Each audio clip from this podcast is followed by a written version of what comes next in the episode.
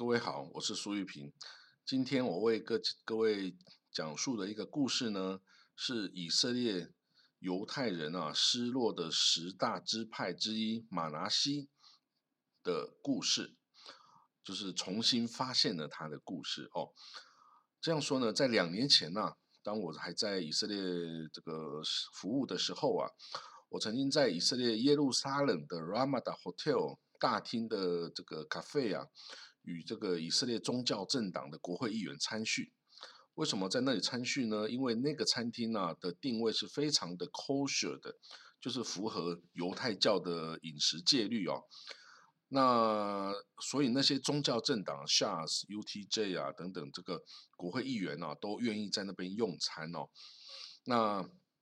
我在那里啊，就遇到一个年轻的女服务生啊。哦，长得很漂亮，我觉得诶，她长相跟台湾人一模一样，感觉好像我们这个隔壁家的这个女孩一样啊。那我就上去攀谈啊，问她，诶，你从哪里来的？Where are you from？她说呢，她是印度迁回以色列的犹太人，就从印度阿里亚哦移民回以色列犹太人。诶，我吓了一跳，因为她长得长相啊，跟气质啊，真的跟台湾的女生几乎是没有差别的。好了，那他就是所谓的马拉西之子哈。那他们的故事要追溯到西元前一千年的那个时候啊。西元前一千年的时候是所谓的以色列古王国时期啊。那个时期有三个王，也就是扫罗王、大卫王跟这个所罗门王。哦，那在大卫王的时代呢，他是一个开疆拓土的帝王哦。他把今天的以色列啊，跟今天的约旦，还有今天黎巴嫩南部的部分，还有部分叙利亚，他这些土地啊，他纳入了统治。但是呢，这个大卫王死后啊，传给所罗门王，也是这个以色列王国的最繁荣昌盛的时代了。所罗门王的智慧，所罗门王的宝藏，我相信大家耳熟能详哦。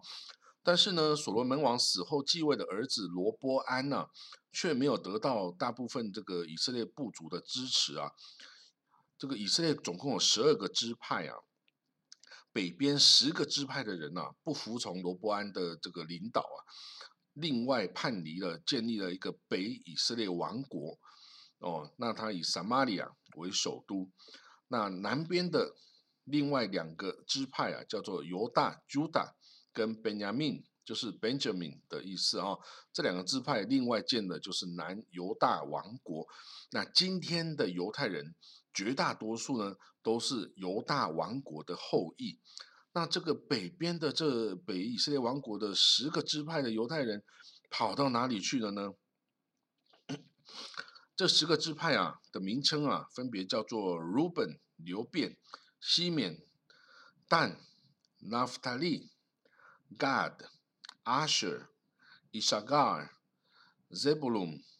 Ephraim、Menashe，那这十个支派哦，那在圣经这列王记下十七章第六节，何西亚第九年，亚述王攻取了撒玛利亚，将以色列人掳到亚述，把他们安置在哈拉与歌散的亚哈伯河边，并马代人的城邑。那这个，也就是说，亚述王啊，他把北以色列王国给消灭了哈，攻取了他的首都撒玛利亚，把这十个支派的犹太人啊，全部都掳到了亚述去。那亚述呢，就是在今天的两河流域的中部，也就是今天伊拉克的中部地区哦，大概巴格达区域。那它的南边就是比较靠海边的哦，两河流域的靠海边的是巴比伦。巴比伦王国，那再呃往上游去北边呢，就是西台王国哦。好了，那这个那那这个提到的马代人又是怎么回事？马代就是当时候的米底亚王国，也就是波斯帝国的前身呐。那这个波斯帝国呢，后来真正最强大的波斯帝国叫做阿契美尼德王朝啊。它是由居鲁士二世大帝所建立的。那这个居鲁士二世大帝呢，他怎么建立他这个阿契美尼德王朝？就是他打败了自己的外公，也他外公是米底亚王国的国王，所以他把自己的外公给打败了、消灭了，然后他就建立了自己的波斯大帝国，哈，这叫阿契美尼德王朝。那后来呢，亚述人哦，这个消灭了北以色列王国，亚述人呢，后来被南边的巴比伦给取代了。巴比伦的强大呢，一时啊，可是他又被东边的这个波斯的阿契美尼德王朝给征服了哦，就是居鲁士二二世大帝的阿契美尼德波斯帝国给征服了。那呢，这个居鲁士二世啊，这个建国君主居鲁士二世大帝啊，他把被之前被巴比伦跟被亚述人呐所掳来的各国的居民呐，全部释放，允许他们回到自己的居地。并可以重建他们自己的神殿、神庙，等于是它是一个呃多元王朝啦，多元文化、多元这个信仰哦。所以以色列人有一群就往西回到了迦南地，并重建了犹太第二圣殿。但是呢，也有人是没有回到西边圣地的，他们就居住在这个。波斯哦帝国的治下，那到了西元前三百二十三年，亚历山大大帝东征哈，他是希腊的马其顿王国的军队啊东征，那一路东征啊，把这个阿契美尼德王朝的这个波斯帝国啊给一路毁灭了过去。那这群居住在波斯帝国犹太人啊，因为宗教上啊是一神教。他与这个希腊多神教的这个希腊人是有矛盾的，所以他们纠团哦东逃。那当时阿契美尼德王朝的东方啊，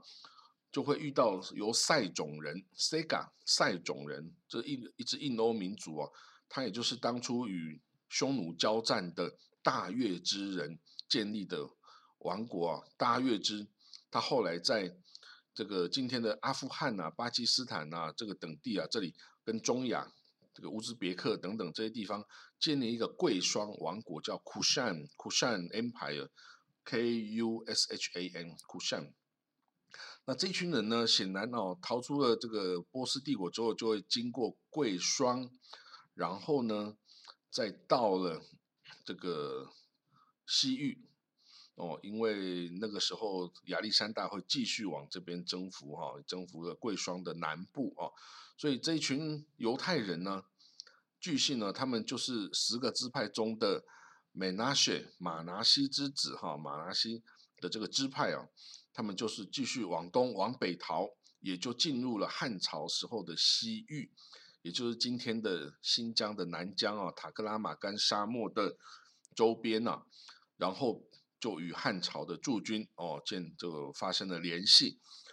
然后并这个托庇于这个汉朝的这个保护之下了。之后呢，汉朝势力衰弱啊，决定撤回在西域的驻军。那这群马拉西犹太人呢，就随着一起东撤到了河西走廊，也就是甘肃今天甘肃的这个地方去居住。然后呢，逐渐再向东迁移到了开封之地。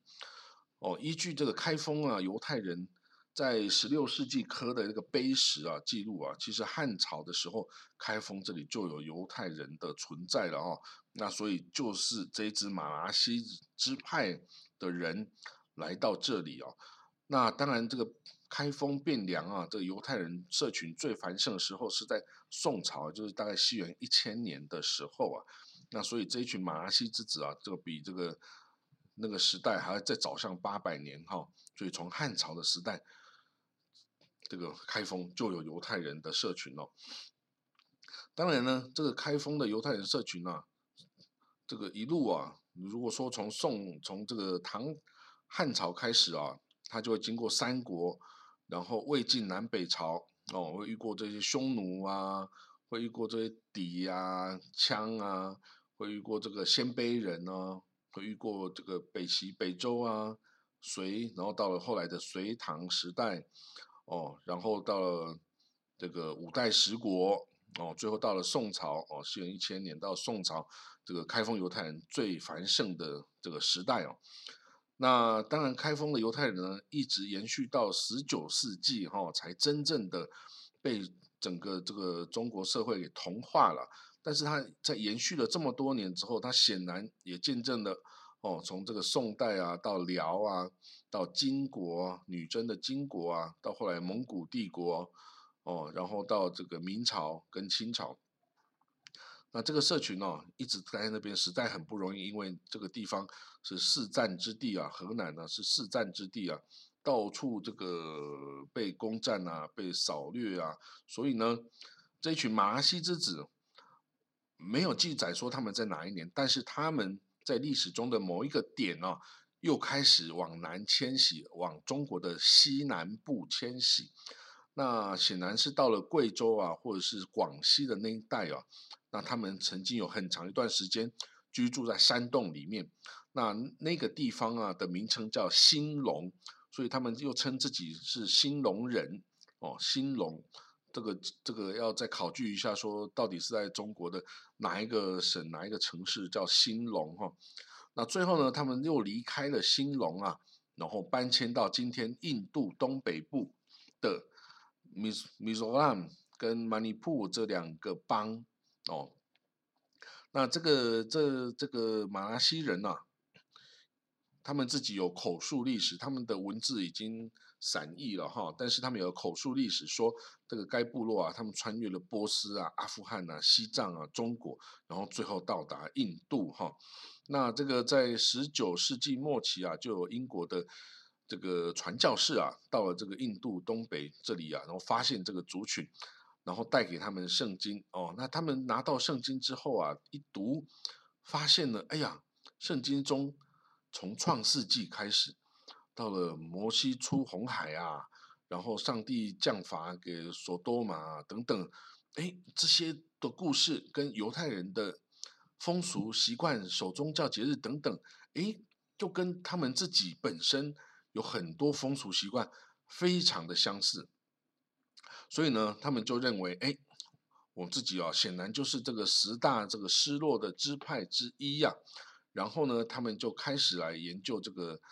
这个后世啊，这个传来这个规范的犹太教的这些教法教规，然后开始建立了啊犹太的教堂。然后他们就开始这个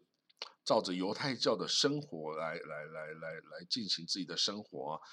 但是呢。经过这个血统上啊 DNA 的测试啊，他们的男性啊似乎已经没有犹太人的一些 DNA 组了，反而是他们的女性哦，有一些人是还基因组中哦带有东地中海闪人的这个特征哦。那在一九七零年代啊。以色列啊，有这个 Rabbi 哦，犹太教师 Rabbi，他听说了这么件故事哦，然后他就来到了这个地方，想要去证明调查一下，他们是不是真的是犹太人梅纳雪支派的后裔。那他们他来了这里调查接触之后啊，他认为这个是，然后他把这一群人命名为。Bnei Menashe 就是 Menashe 支派的后裔哈，Menashe 之子哈，马拿西之子。那这些人呢，在之后呢，就开始哦研究，然后开始进行正式的皈依过程，因为他们已经几千年来啊，已经没有实施真正很规范的犹太教的这个仪式啊等等，所以呢，他们。经过了一些这个 convert 啊，就是给 you 啊 convert 规划的过程之后呢，以色列就可以认定为他们是以色列人，然后给予他们以色列国籍，然后就让他们回来到以色列。那两千零七年的时候，已经有一千五百名这种这个这个马拉西之子啊，移民回到了以色列去。那今天。还有七千名左右啊，在印度等待着要重新回归到以色列。而在二零二零年十二月下旬哦，以色列虽然在新冠疫情很严重的时候啊，他也派出了飞机到印度去接了这个接了一群这个马拿西之子啊，本来梅纳血社群的人回归到以色列哦，所以这就是他们离散两千七百年又重新回到本土的一个故事啊。那我觉得这个故事啊，显示上帝对这个犹太人的试炼啊，真的是蛮真实啊。也蛮也蛮严格的哈，那你要当神的选民嘛哈，自然要接受严格的挑战哦跟考验哦。那我相信这个故事可以让大家觉得，嗯，在这么多年哦，还有这群人哦，见证了这个世界上很多国家的历史啊的地善呐，真的是蛮伟大的，也蛮特别的。好，我将继续为大家这个发掘更多有趣的故事，谢谢各位。